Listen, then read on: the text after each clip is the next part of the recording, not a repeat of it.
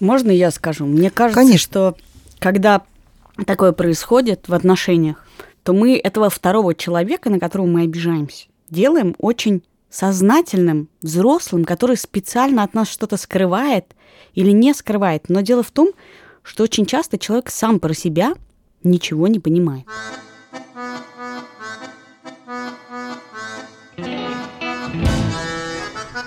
Всем привет, это подкаст «Как жить». Меня зовут Лика Кремер. Меня зовут Галина Тимченко, здравствуйте. И я, Катя Крангаус, привет. Подкаст наш по-прежнему состоит из вопросов слушателей, но теперь у нас есть еще несколько рубрик, и мы даем друг другу небольшие задания, мы рекомендуем вам э, всякие штуки и делимся с вами впечатлениями от книг, фильмов, курсов, э, и еще всяких приблуд, и это называется рекомендации. И еще есть рубрика, Катя ее очень любит, иногда они возвращаются. Катя, что это за рубрика, расскажи. Это рубрика про наших слушателей, про героев их вопросов. Если вы задавали нам когда-нибудь вопрос или вы узнали себя в одном из вопросов, то мы будем очень рады, если вы напишите нам или запишите свой монолог и расскажете вашу сторону или как изменилась ваша история с тех пор, как мы э, отвечали на ваш вопрос. Ну, я напомню, что писать нам нужно на адрес подкаст собакамедуза.io или в телеграм-канал Медуза Loves You. Лучше всего, если вы будете присылать аудиосообщения. Поехали? Давайте.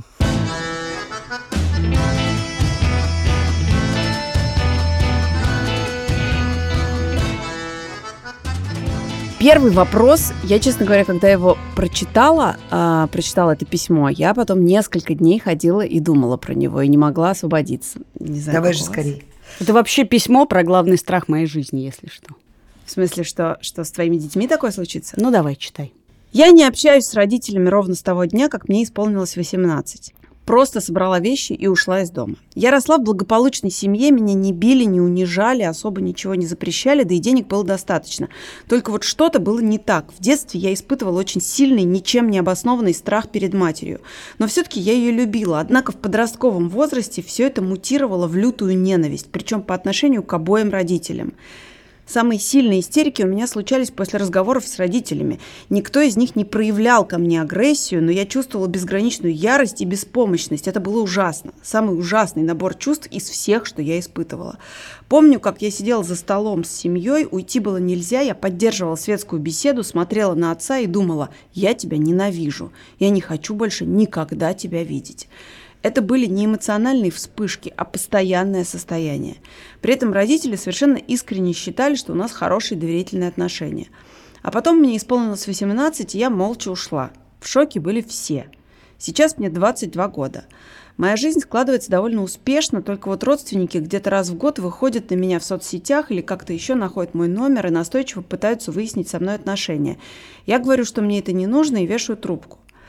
Меня довольно сильно напрягает эта история с родителями, потому что я осознаю, что в ней есть что-то нездоровое. Сейчас я редко вспоминаю о них, у меня нет никаких обид или претензий, только облегчение, что я с этими людьми больше не имею ничего общего. Но с другой стороны, я понимаю, что мое поведение переходит все рамки и границы, ведь всю жизнь родители делали для меня все возможное. И испытывать такую ослепляющую ненависть ненормально, это абсолютно мне не свойственно. При этом я стараюсь во всем поступать как порядочный человек и в работе, и в отношениях с людьми. Сейчас я счастлива в браке и скоро сама стану мамой. Но эти ужасные чувства и ужасные поступки в отношении матери и отца, главное отсутствие чувства вины за это, наводят меня на мысли, что я чудовище и не имею права быть счастливой. И ни один человек не может быть счастлив рядом со мной. Как же с этим жить? Как жалко нашу слушательницу. Очень страшный вопрос. Я не знаю, что там случилось с родителями и за что вы их так не, не любите. А, возможно, у этого есть какая-нибудь, например, причина, которую вы вытеснили, и, и вы не хотите что-то вспоминать. Лик, э, понимаешь, в чем дело? У меня э, какие-то схожие ощущения, потому что у меня ощущение такое, что я смотрю начало американского сериала в котором потом скроется какая-то страшная тайна. То есть мне кажется, что или наша слушательница, и я уважаю ее право, не все нам говорит, и она, может быть, не все пишет, или она не помнит, потому что а, если это действительно ненависть, а не раздражение, то ненависть из ниоткуда не берется. Не знаю, мне кажется, это очень страшное письмо, но я- у меня нет оснований полагать, что там есть какая-то страшная история, э, типа насилия или чего-то такого. Но у меня как раз это самый жуткий страх про то, что дети действительно в 18 лет просто перестают хотеть иметь с тобой что-нибудь общее. И я ассоциирую себя только с ее родителями, которые считали, что у них все хорошо. Они четыре года пытаются понять, что произошло, почему это произошло, почему все так вышло. И если действительно родители не э, тайные садисты, а девочка это вытеснила, то для меня действительно довольно страшный персонаж наша слушательница, которая скоро станет мамой, и при этом за четыре года по отношению к людям, если они ничего плохого не сделали, не предприняла усилий объяснить им, почему это произошло. И самое странное для меня, что ей эти четыре года было нелюбопытно. Вы станете скоро мамой, у вас будет ребенок, и вам совершенно неинтересно, как так выходит, что у ребенка с родителями такие странные отношения. Ну, то есть их отсутствие и нежелание их иметь. Кать, ты знаешь, у меня есть предположение, что вот знаешь, когда э, ребенок там в 12, в 13, в 15 лет вдруг ощущает свою э, как бы вот непреодолимую стену между собой и родителями и уходит, что называется, в отрицание и э, начинает даже ненавидеть родителей. Я помню, что у меня такое в подростковом возрасте было. Это доходило до абсурда. Я, например, идя рядом с мамой, старалась не идти с ней в ногу для для того, чтобы не быть похожей на нее. То есть это вообще-то свойственно, ну, более или менее а, большинству подростков. Но это такая сепарация. Дети, но да. это в, в, в случае да, нашей слушательницы но... это затянувшаяся сепарация. Вот, именно к этому я и веду, что в каком-то смысле мне кажется, что, может быть, это не ненависть, может быть, она путает вот это ощущение, из которого она не выросла, потому что она в 18 лет встала, ушла, не объяснила ничего ни им и не попыталась объяснить себе – а что же такое в них есть, что у меня вызывает такое резкое отторжение. Я бы не назвала это ненавистью, это отторжение. Что в их образе жизни, мысли, в их эмоциональном состоянии, в их отношении, там, не знаю, к жизни или к тебе лично производит на тебя такое оглушающее впечатление, что ты хочешь а, закрыться, уйти и никогда в этом не в том принимать дело, участие. Меня тоже смущает, что она на самом деле ничего про них не рассказывает, ничего про них не пишет, они для нее какие-то картонные персонажи, ну, по крайней мере, в этом письме. Лик, мне кажется, ты совершенно неправильно используешь э, популярное слово «сепарация», потому что сепарация – это не про отторжение, это не про «сделаю на зло, не пойду ровно с тобой не в ногу». Сепарация – это когда взрослый человек не зависит от другого человека, признает э, некие э, то, что родители для нее сделали, и говорит, у меня своя отдельная жизнь. Тут явно сепарации не произошло, потому что если произошла сепарация, ты не скрываешься от родственников. У тебя нет нужды игнорировать их, не разговаривать принципиально. И тем более я не понимаю, правда, если у тебя скоро будет ребенок, и ты не понимаешь, как у тебя это произошло с твоими родителями, то как ты собираешься жить со своим ребенком? Ну вот он у тебя будет, ты его будешь жутко любить, э, кормить его грудью или бутылочкой, или не спать ночами, или что-то. И однажды он просто будет смотреть на тебя и думать, я тебя ненавижу, и ты не узнаешь причин, ты не поймешь, что это произошло, раз – и два, ты не поймешь, почему это произошло. Понимаешь, дело в том, что здесь есть две части. С одной стороны, а, действительно очень странно, что она свой поступок никак не объяснила и не хочет объяснять своим родителям, но у меня ощущение, что она и сама не понимает, ну, как бы из того, что она пишет, она не понимает, почему это, ну, как бы, что случилось, но в этом почему случае, она это сделала. В этом случае можно дать только один совет попытаться, э, ну, как бы, это, это такой, я просто еще раз хочу сказать, простите, я хочу еще раз сказать, что мы не психотерапевты. Мы можем поговорить про это, посоветовать, но советы тоже можно игнорировать, собственно. Наш совет – это не руководство к действию. Но я бы посоветовала сесть и попытаться написать письмо своим родителям, которое вы, конечно, никогда не отправите. Но, может быть, в том смысле, когда вы начнете писать письмо, вы хотя бы докопаетесь до, до какой-нибудь ниточки, которая потом вас с помощью желательно специалиста приведет к первопричине этой ненависти. И, может быть, ненависть сменится жалостью, а может быть, так а, а останется. Но, во всяком случае, я согласна с Катей, тогда, может быть, вместо отторжения произойдет реальная сепарация, и вы успокоитесь и сможете объяснить им. А если вы почувствуете, что вы, у вас нет сил на это, слушайте, идите к специалисту, мне кажется. Слушайте, мне кажется, что тут должно сработать любопытство, чистое любопытство – будущей матери. Исследователя, да? Человека, который считает... Мне кажется, в общем, не, не, не обязательно называть себя чудовищем или не чудовищем и задавать глобальные вопросы, а должно быть просто стать любопытной. Если я к, люди, к людям, в принципе, отношусь хорошо и порядочный человек, то что тут пошло не так? И вторая вещь, мне кажется, еще важно понимать, что если вы начнете в этом копаться, то это не значит, может быть, у, у такой есть страх, что это не значит, что вы должны будете идти и дружить всю оставшуюся жизнь с родителями. И, может быть, это вас тормозит, что вы считаете, что если вы разберетесь, то вы будете что-то им должны вечно, и у вас появится чувство вины. Возможно, результатом этого копания окажется, что вы ничего не должны, и, может быть, вы просто как-то себя смирите с тем и ответьте себе на вопрос, что это произошло внутри вас. Они не виноваты, просто вот так это у вас. Или что они как-то чего-то для этого сделали, или что жизнь такая. Но какой-то ответ должен быть на это. Ну, честно говоря, несмотря на страх, который, наверное, у меня тоже есть, о котором ты говоришь, что это произойдет с, с, с твоими детьми, у меня, наверное, тоже он есть, но мне кажется, что вообще-то в некоторых ситуациях мы совершенно не обязаны общаться со своими родителями. И вот это право не общаться с родителями э, у нас, в общем, есть, и, наверное, не нужно, или по возможности нужно их не, не, не обижать, не хамить и, и, и не говорить им гадости, но не никто не обязывает нас поддерживать с ними контакт. Слушай, ну при чем ты обязан, не обязан? Мне кажется, что если люди тебя любили всю жизнь, то им просто больно от этого, может быть. И если ты найдешь какую-то причину и поймешь, что, в общем, им может быть чуть менее больно, и тебе хочется облегчить это, то почему бы нет? Мне кажется, родители более-менее догадались, что дочь не хочет с ними общаться. Это, этот удар с ними уже случился.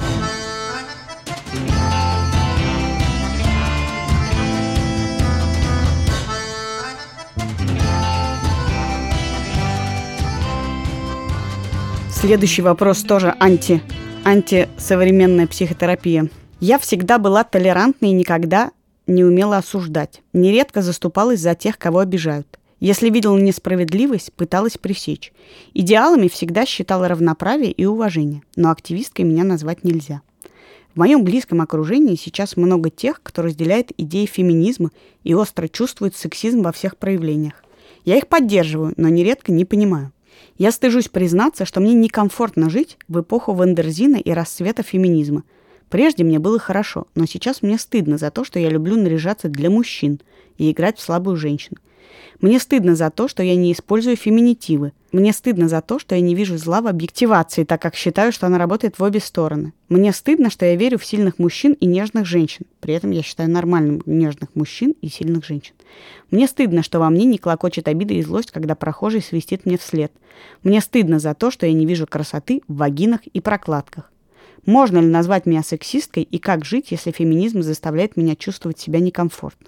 Какой прекрасный вопрос. Да, я хочу сказать, что мы похожую штуку уже обсуждали, когда мы отвечали на вопрос Юрия Дудя, и мне очень нравится а, в этом письме тоже вот наблюдать за тем, как меняется отношение, как меняется норма и как общество э, принимает вот это изменение нормы, потому что наш слушательница пишет, что раньше мне было нормально, а теперь мне стыдно. Вот я хочу обратить внимание внимание на эту фразу. Это интересно. Да, ну прежде всего мы должны все-таки объяснить тем слушателям, которые не знают, что Wonderzine – это довольно популярный э, онлайн-ресурс, э, стоящий на позициях довольно радикального феминизма. Мне это казалось гламурного феминизма, нет? Может быть, гламурного. Ну, такого, да, популяризации феминизма, я бы даже сказала, да. А мне кажется, что в такой ситуации вообще проблема в неточном понимании феминизма, потому что вообще-то нет ничего стыдного в том, чтобы наряжаться, и нет ничего стыдного в том, чтобы играть слабую женщину, даже с точки зрения феминизма.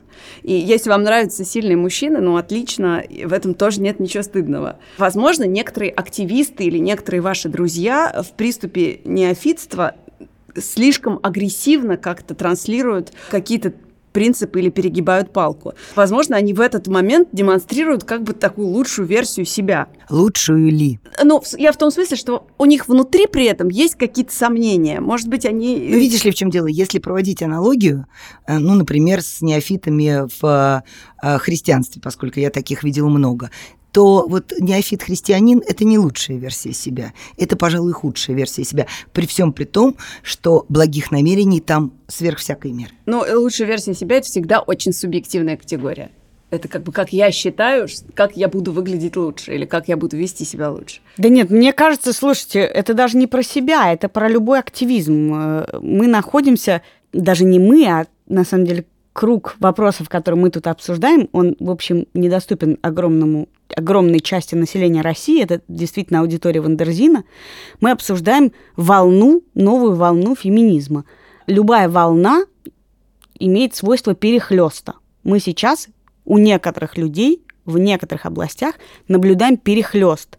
И если ты находишься в состоянии умеренном, то тебя этот перехлест раздражает. Но мне хочется, чтобы люди всегда не забывали, что пока мы обсуждаем, могу ли я нарядиться для мужчины или нет, есть места, где надо объяснить женщинам, что их муж не имеет права их бить, и они могут пойти работать, даже если зарабатывают меньше мужчины, или они имеют право еще на какие-то элементарные женские права. Что этот перехлест для нас нужен для того, чтобы где-то в отдаленных концах э, дремучей страны женщины могли вообще просто поднять, поднять глаза. Ох, Катя, сейчас ты за дремучую получишь прямо от меня. Уже даже не, не от слушателей, Не а прямо от Гали. в Москве, а вы. Directly, да.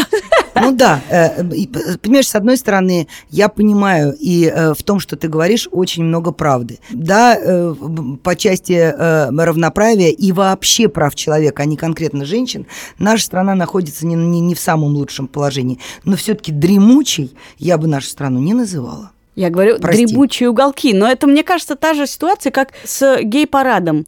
Что можно возмущаться гей-парадом, потому что вот я вроде толерантен, но не люблю гей-парад. Но надо помнить, что пока ты толерантен и думаешь, любишь ты гей-парад или нет, где-то людей за это убивают. И тогда ты можешь потерпеть со своей нелюбовью. Да, Кать, ну, понимаешь, я не вижу в этой, э, ну, как бы не в твоей речи, не вот в такой цепочке рассуждений, я не вижу, где тот канал, который э, перейдет условно от проблем а, первого мира, то есть э, бритли подмышки и вот все слова а, вроде объективации, до а, нельзя бить никакого человека. А я вам скажу, даже в этом письме есть вот эта точка. Смотрите, наша э, читательница, наша слушательница пишет, что э, э, ей совершенно ее не смущает, если ей свистят вслед, и что она не видит в этом проблемы. Но проблема э, в том, что есть женщины, которым это не нравится, потому что вообще-то, когда тебя свистят вслед, это нарушение границ. То есть нет проблемы, чтобы Имеют право и та, и другая. Хорошо. Но нет проблемы в том, чтобы с вами разговаривали матом в постели, или, может быть, вам нравится БДСМ, и, и, но не спросив э, и не договорившись об этом, поговорить с э, незнакомым человеком или с малознакомым человеком матом, или практиковать удушение в постели не стоит. Ну, как бы вот, вот, вот она сравни- разница. Ребята, ну вы сравнили. Ну, как бы, ну, простите, пожалуйста, я э, э, как бы уж, ну, ну, за равноправие во всех его проявлениях и всю жизнь, в общем, стоял на этих позициях. Но, извините, пару раз и я присвистнула, когда видела красивых молодых людей. Да, и это как раз есть в этом письме, что Да это нет, это же тоже это про, это же про название. Вот, Галь, вот вы Катя, прости, можно я равноправие. Я доскажу? хочу вопрос вам задать. Нет, можно я доскажу? Видишь ли, в чем дело? Мне глубоко неприятна мысль о том, что этот мир мужской, давайте его уничтожим. А именно эту мысль некоторые радикальные феминистки и э, пытаются как бы продвинуть в массы. Я считаю, что мир любит большое разнообразие, и это не мужской, не женский мир. Мы сейчас начали менять эти миры на мир людей. И нужно а- одинаково, с большим уважением относиться и к мужчинам, и к женщинам, вне зависимости, мужчина это или женщина. И женщина имеет право носить каблуки, если ей это не навязывают специально, я тебя без каблуков не буду любить, да? И мужчина э, не обязан ходить в спортзал, если ему э, точно так же женщина навязывает, что если у тебя нет восьми кубиков, я с тобой в постель не лягу. Понимаешь? Это, одновре- это работает в две стороны. уже. Про объективацию в обе стороны я хочу сказать, что Москва и другие города России только что пережили наплыв э, южноамериканских мужчин, и все, все присвистнули.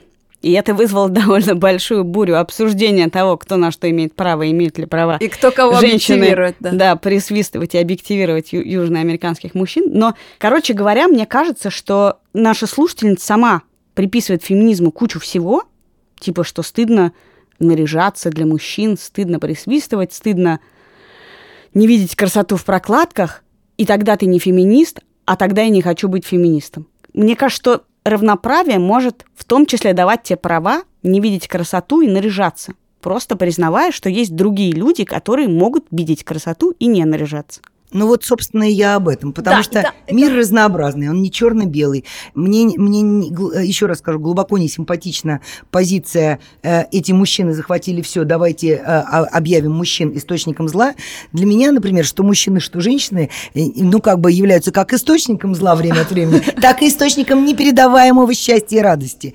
Как бы и вне зависимости от того, мужчина или ты, или женщина, я имею в виду э, свои человеческие с ними отношения. Здесь еще был, были упомянуты феминитивы, которые, например, меня уж поначалу точно откровенно бесили. Я даже сейчас иногда икаю, когда я слышу феминитивы, потому что я не, все-таки не очень могу к ним э, привыкнуть. Я имею в виду на, на- новообразованные феминитивы.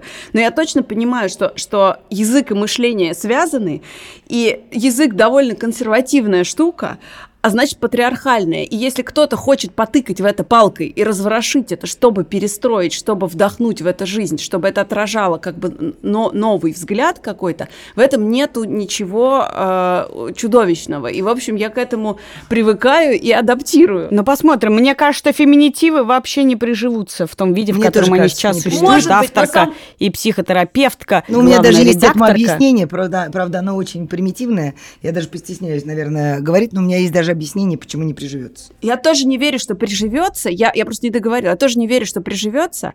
Но мне кажется, что сама дискуссия во- вокруг этого хорошая, потому что она про разрушение патриархального общества. Вот я как раз про патриархальное общество. Понимаешь, если бы мы разговаривали, например, в Тибете, ты бы сейчас говорила про разрушение матриархального общества. Или, например, где-нибудь э, среди туарегов, где тоже матриархат. Да. Консервативное не всегда патриархальное, иногда и Так, матриархальное. Галь, в чем ваша теория? Почему не А, моя теория, моя теория очень простая, что э, вот это добавление «к», да, суффиксы, окончания, э, в русском языке очень часто носит уничижительный характер. Идиотка, Учителька. учителька, меня, э, меня отвезли в дурку, да, то есть вообще-то в русском языке оно всегда означает что-то, означает снижение, простите, поэтому, кажется, не приживется.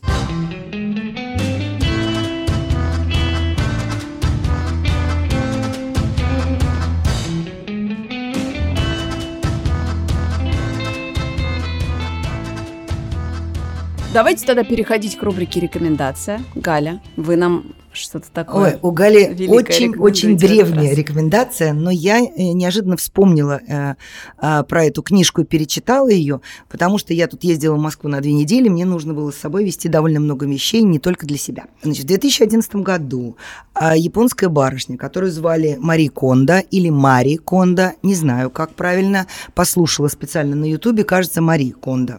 Думаю, что это не японское имя, а это какой-то такой псевдоним для э, западного мира. Написала книжку «Магическая уборка». В этой книге она декларировала, что можно один раз в жизни убраться так, что больше никогда не придется убираться вообще. В какой-то момент, э, правда, это произошло не в 2011 году, а пару-тройку лет назад, все мои знакомые сошли с ума на этой книжке, и я тоже ее тогда э, прочла в, э, в первый раз. Очень смеялась, когда один мой знакомый молодой человек сказал, что потрясающая способность девушки из обсессивно-компульсивного синдрома э, сделать себе капитал. То есть сделать капитал на обсессивно-компульсивном эм, синдроме. Она действительно немножечко обсессивная. Значит, принципы у нее такие. Э, в квартире не должно быть ничего лишнего. Совсем ничего лишнего. Значит, э, каждая вещь, которая находится в, вашей, в вашем доме, должна приносить вам радость, любовь или счастье. Советует она значит, э, своим клиенткам и сама делает так же. Если вы, например, начинаете разбираться в своем шкафу, взять в руки каждую вещь и, закрыв глаза, пощупать ее. Если от ощущений, от этой вещи у вас есть теплое, приятное ощущение, вы ее оставляете. Если это даже очень красивая вещь, которая не вызывает у вас никаких эмоций, ее надо выбрасывать. Если это утюг. все равно, можно и утюг. Потом все, что вы носите или все, чем вы пользуетесь, должно быть максимально упорядочено и должно быть на виду. И при всем при этом у не, она изобрела свой способ хранения вещей, свой способ складывания вещей. Ну, она не совсем изобрела, но хорошо применила японские э, техники оригами, например.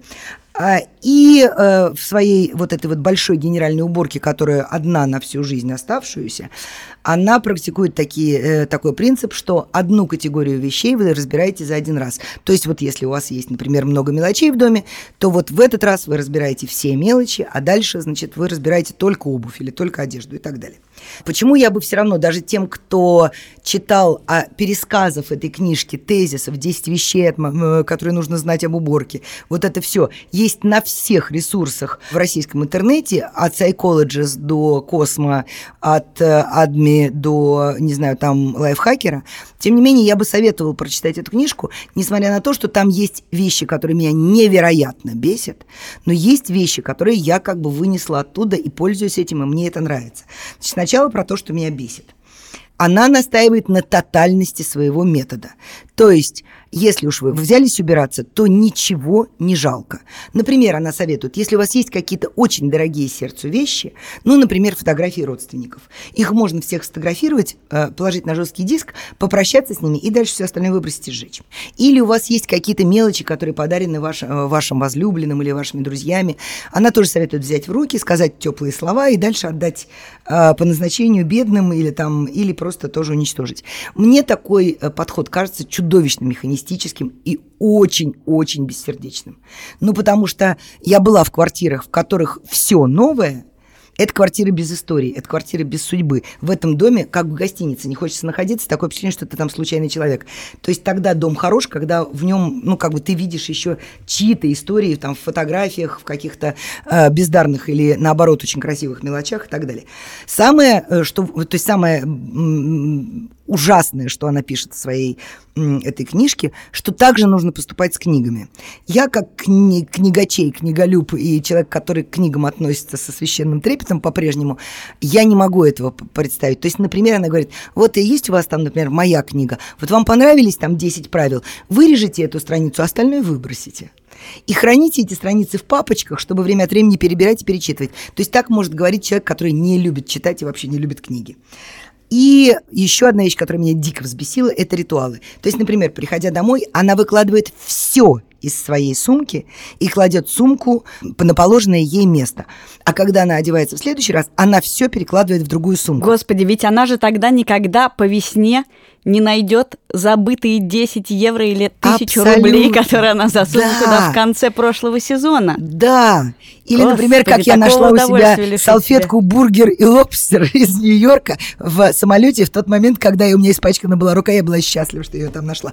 Но вы представляете, то есть вы однажды убрались, а потом вы все время вовлечены вот в этот бесконечный поток перебирания вещей и ритуалов. Но в этом во всем есть еще и хорошее.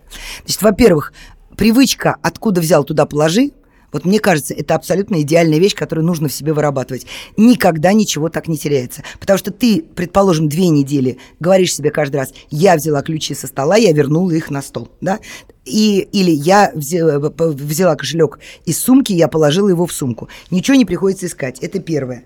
И второе, что мне очень понравилось, это действительно ее способ хранения и способ сбора чемодана. Ну, наверняка все в Ютубе видели. Это такое скручивание в такие э, ролики или рулончики. У меня есть история про скручивание, потом расскажу. В рулончики. Вот, скручивание в рулончики в такие, или в такие ролики. Турундочки я Турундочки, да. Я, например, так храню теперь э, банные полотенца, и их вмещается гораздо больше, и я имею возможность выбрать какое, какое полотенце я хочу, вот, а не брать то, что сверху постирано, поглажено и лежит сверху. И вот когда я собиралась в Москву, я таким образом упаковала вещи, не зная, будет ли в той квартире, в которой я буду жить в Москве, утюг. Надо сказать, что у меня почти ничего не помялось. Чемодан, конечно, весил много, но поместился туда в два раза больше. Вот такая у меня рекомендация все-таки перечитать и что-то для себя оттуда почерпнуть. Значит, про историю про турундочки, которую я вспомнила благодаря тому, что вы рассказали об этой книге. У моей мамы есть ближайшая подруга, она живет в Нью-Йорке. Я однажды прожила несколько месяцев в Америке, за это время, в общем, обросла вещами. И когда я собиралась обратно, мне позвонила эта мамина подруга и спросила, можно ли приехать и передать маленькую посылочку. Я говорю, конечно, да, она приехала, привезла с собой довольно большой пакет, а у меня было два огромных чемодана, и пакет в них никак не влезал. Тогда она сказала, что сейчас у меня просто все неправильно сложено, а надо складывать турундочками. Я вообще это слово очень люблю, как раз с тех пор оно, оно как бы в мою жизнь Вошло. пришло. Да, и дальше я провела минут 40, наблюдая за тем, как она вынимает вещи из моего чемодана и скручивает их турундочками. И свой пакет она тоже выпотрошила, сложила, вот скрутила турундочками и положила в мой чемодан. В итоге все свои вещи она сложила, но остался пакет с моими вещами, который она пообещала мне передать с Аказией в следующий раз. С тех пор я в турундочки не верю. Слушай, что... нет, я очень верю в турундочки, а главное, э, плюс турундочек заключается в том, удивительный но факт, что вещи не мнутся. Да, что можно сложить так рубашку и платье, и в отличие от любого другого способа складывания, в том числе и японских, они не мнутся. Но я хочу рассказать, я не смогу никогда сделать, как э, эта японская авторка. Извините, я не могла удержаться. Потому что мне, например, все мои 20 пар обуви доставляют счастье. Проблема в том, что я их никогда не надеваю. Но у меня есть свой способ я не знаю, кстати, откуда он взялся, не, не помню вообще, взялся ли он откуда-то. Который заключается в том, что у каждой вещи в доме должно быть свое место, а если места нет, то ее надо выкинуть. И таким образом я раз в полгода примерно провожу генеральную уборку и иду от дальнего угла, от входа квартиры. И я перевыношу все вот я вижу вещь, если у нее нет в этой комнате места, я ее выношу в комнату подальше. И в конце концов, в конце уборки, у тебя все, в комнате что оказывается в последний. На, да, все, что оказывается у входа, выносится. Иногда, правда, выясняется, э, что я вынесла несколько очень важных вещей, чье назначение я просто не поняла, и тогда меня убивают э, другие члены моей семьи. Но, в принципе, я так избавилась от огромного количества вещей. В принципе, идея избавляться от лишнего мне очень нравится, потому что я помню, простите за печальную ассоциацию, когда умерла моя бабушка, и я разбирала ее квартиру, это, ну, натуральный грузовик на помойку. Вот, просто грузовик. То есть это стояли два мешка каких-то там старых чулок, э, какие-то старые полотенца, заношенные вещи и так далее и тому подобное. При всем при том, что у бабушки было достаточное количество э, хороших вещей. Я так сохранила бабушкин про бабушкин дневник гимназический. Это совершенно бессмысленная вещь по, по теории вашей. Я ее должна давно была бы сфотографировать и выкинуть, но я его храню. Мне кажется, это какая-то удивительная реликвия и артефакт. Ну вот я тоже храню и книги, и, и свои старые тетрадки, и даже дневник из первого класса своей дочери, и э, ее секретик, который она сделала мне, там какая-то принцесса из пластилина с змеей, что-то там такое, и записочка, что вот здесь принцесса для мамы, конечно, я все это храню. Я, я это еще храню в разных квартирах и в разных странах.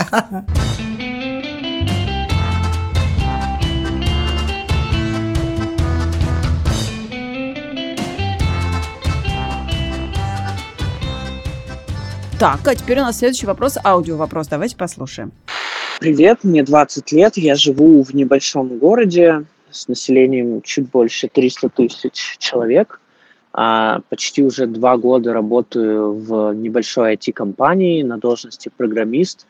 Компания это мне очень нравится, там дружный коллектив, меня ценят как сотрудника, и там я продвигаюсь по карьерной лестнице – но мне не нравится город, в котором я нахожусь, и я планирую переехать в Петербург, но у меня какой-то, наверное, страх того, что я глупый человек, и меня не возьмут на должность программиста или младше, или старше в Петербурге, потому что я недостаточно знаю чего-то э, в своей сфере я развиваюсь, я читаю книги, а, но вот такой страх у меня есть, и я не знаю, что с ним делать.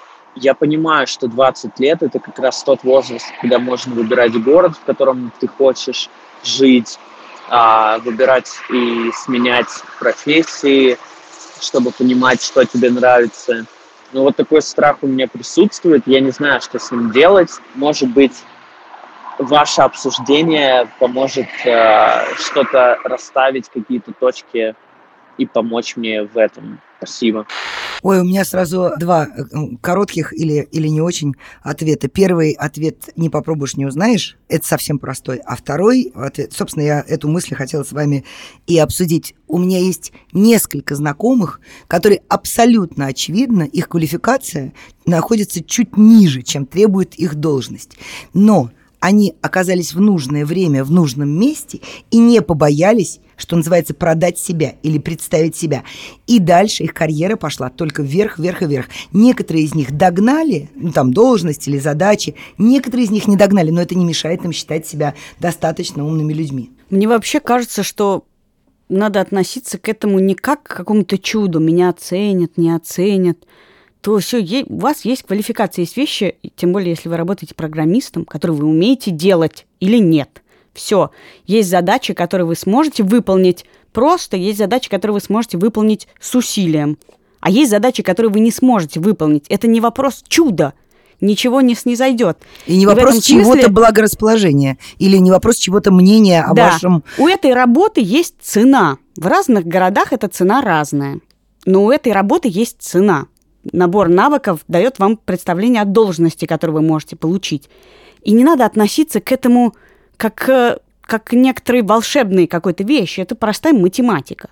Оцените, что вы умеете, оцените, что вы сможете сделать из того, что вы не умеете, и посчитайте, сколько за это платят в Петербурге и какую должность вы можете получить. Иногда вы должны принять более хитрое решение.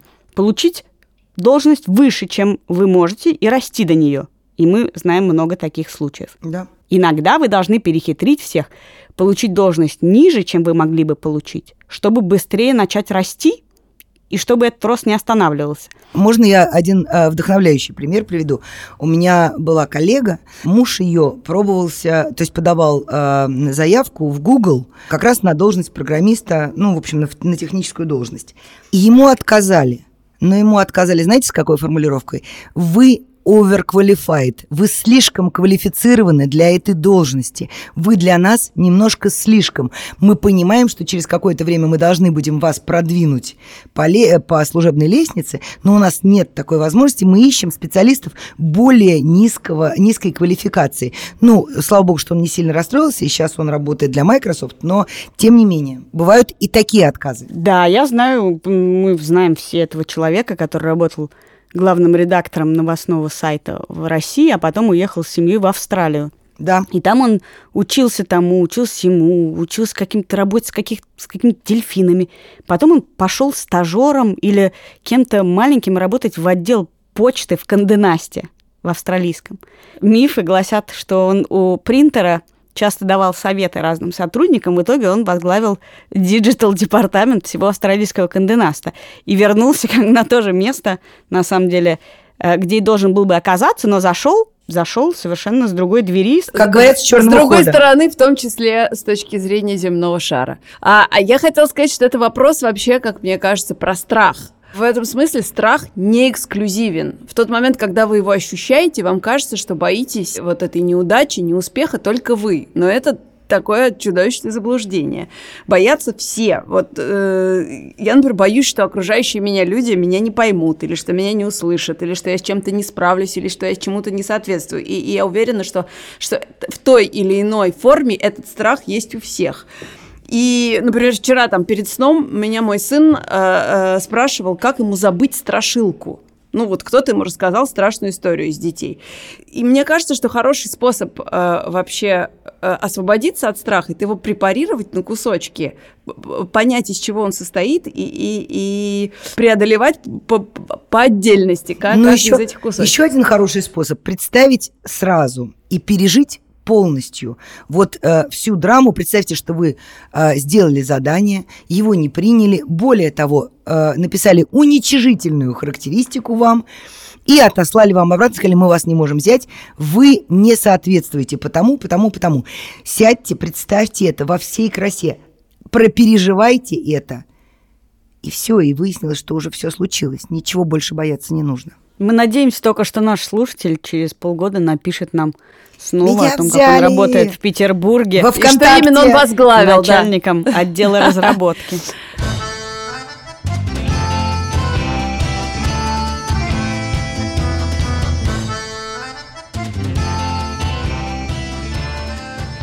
Э, Следующая наша рубрика, э, рубрика «Иногда они возвращаются». Да, мы получили такое письмо.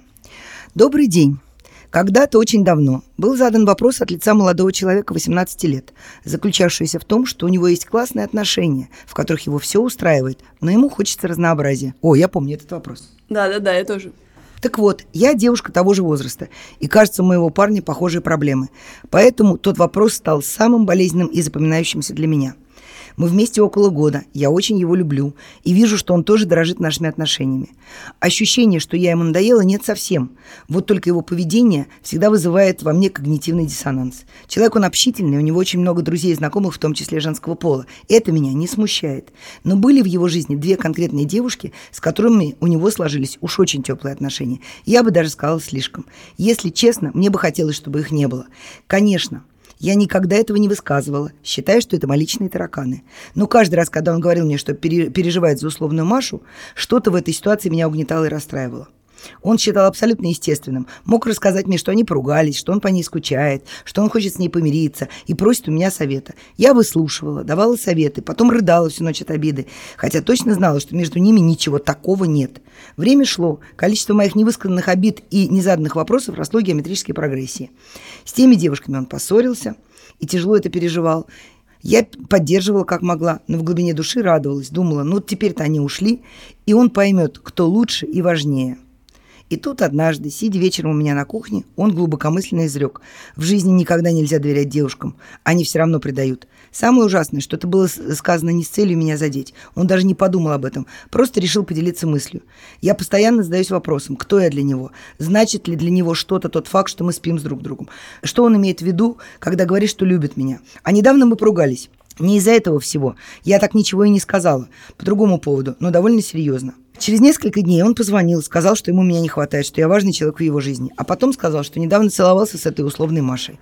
И вообще-то она ему всегда нравилась. А потом ему еще кто-то нравился помимо Маши. Но это ничего не значит, и он считает своим долгом честно мне вам в этом признаться. Я в ужасе. Если бы он мне сразу сказал, что хочет иногда целовать Машу, Дашу или Свету, не маскируя это под дружбу, я бы понимала ситуацию и так бы себя не накручивала. Или хотя бы могла дать себе право обижаться и расстраиваться. Но за это время во мне скопилось столько боли, что я не знаю, как с ним об этом говорить, что именно говорить, как строить отношения. И буду очень рада, если вы мне что-нибудь посоветуете.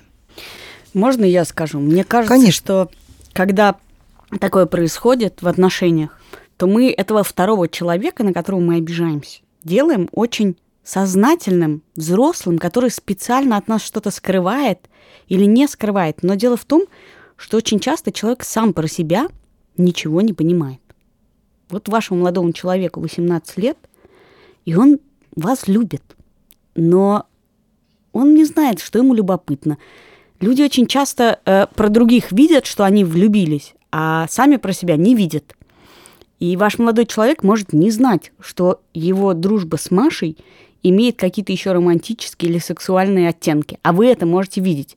И в этом смысле бессмысленно его обвинять в этом или предъявлять такую претензию, потому что он не мог вам этого сказать, потому что он этого не знал. Дальше э, речь идет о том, что вы хотите о чем-то договориться. Если вам ок, что он будет с кем-то целоваться, вы можете ему сказать, мне это ок, и тогда он позволит себе э, эти чувства, когда он испытывает, проявлять.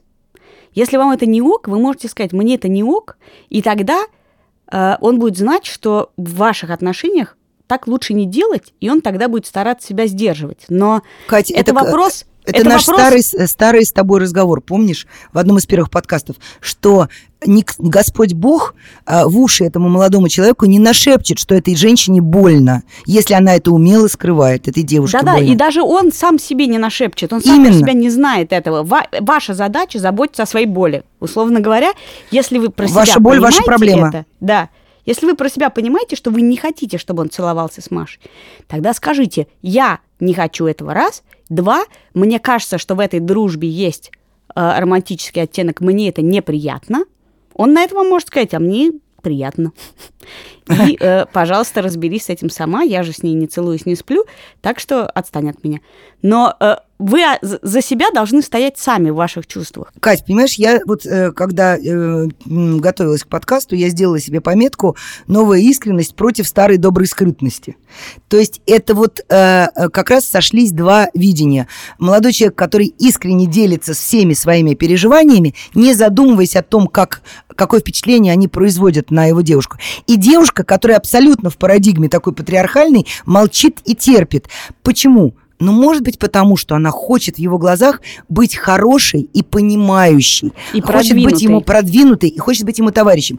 Но есть один маленький секрет вполне антифеминистского толка. к сожалению.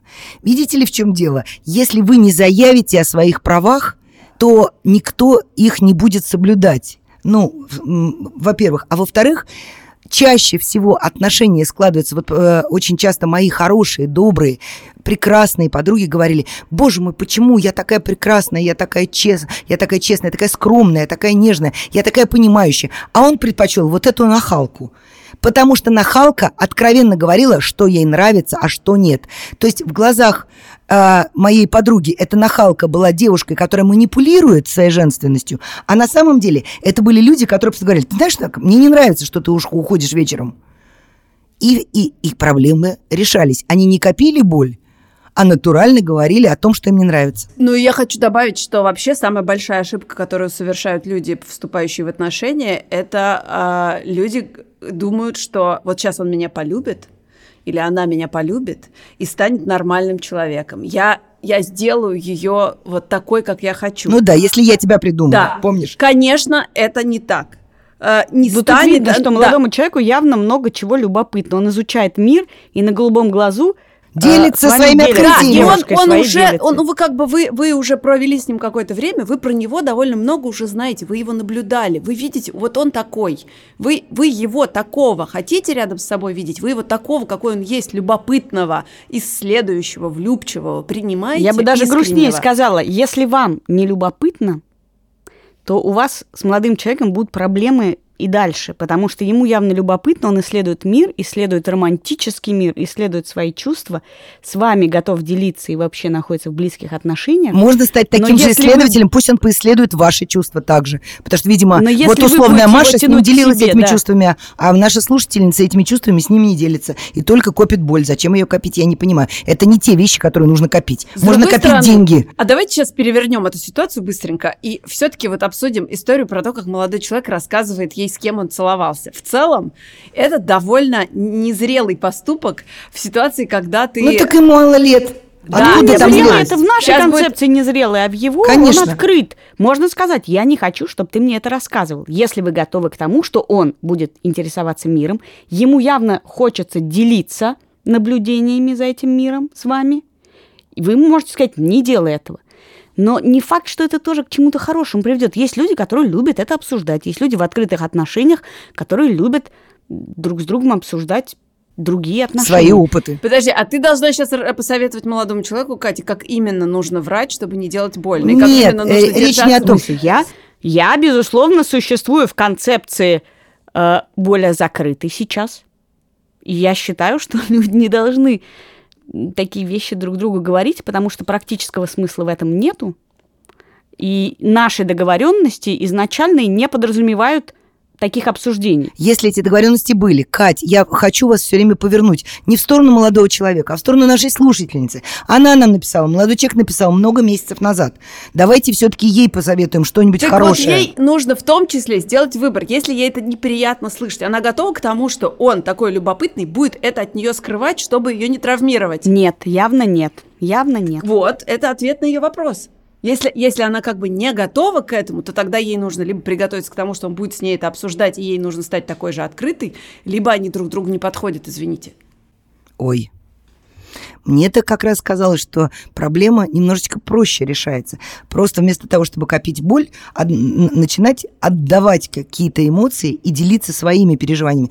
Он делится с ней переживаниями про Машу, а она с ним может делиться переживаниями про него. Так у нее переживания тоже про Машу, только они разные переживания. У него переживания, как, как поцеловать Машу, а у нее переживания, чтобы этой Маши вообще не было. Она хочет, чтобы Маши не было, не существовало. Да, но проблема в но том, это как и мы бы это знаем, что не будет Маши, Всегда будет, будет Оля, не будет, будет Оли, да. будет Зина. Потому Конечно. что он уже такой, какой он есть. Конечно. Так это значит переживание. Нет, он еще не такой, какой он есть, ему еще много чего интересного. Это наш принцип, э, это наш приступ эйджизма традиционный.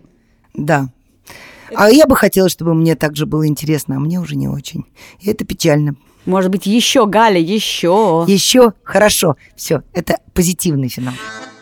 Это был подкаст «Как жить» и мы... Галина Тимченко. Катя Крангаус. Меня зовут Лика Кремер. Пишите нам, пожалуйста, на адрес подкаст собакамедуза.io или в телеграм-канал «Медуза Loves You». Подписывайтесь на наши подкасты, у нас их пять штук.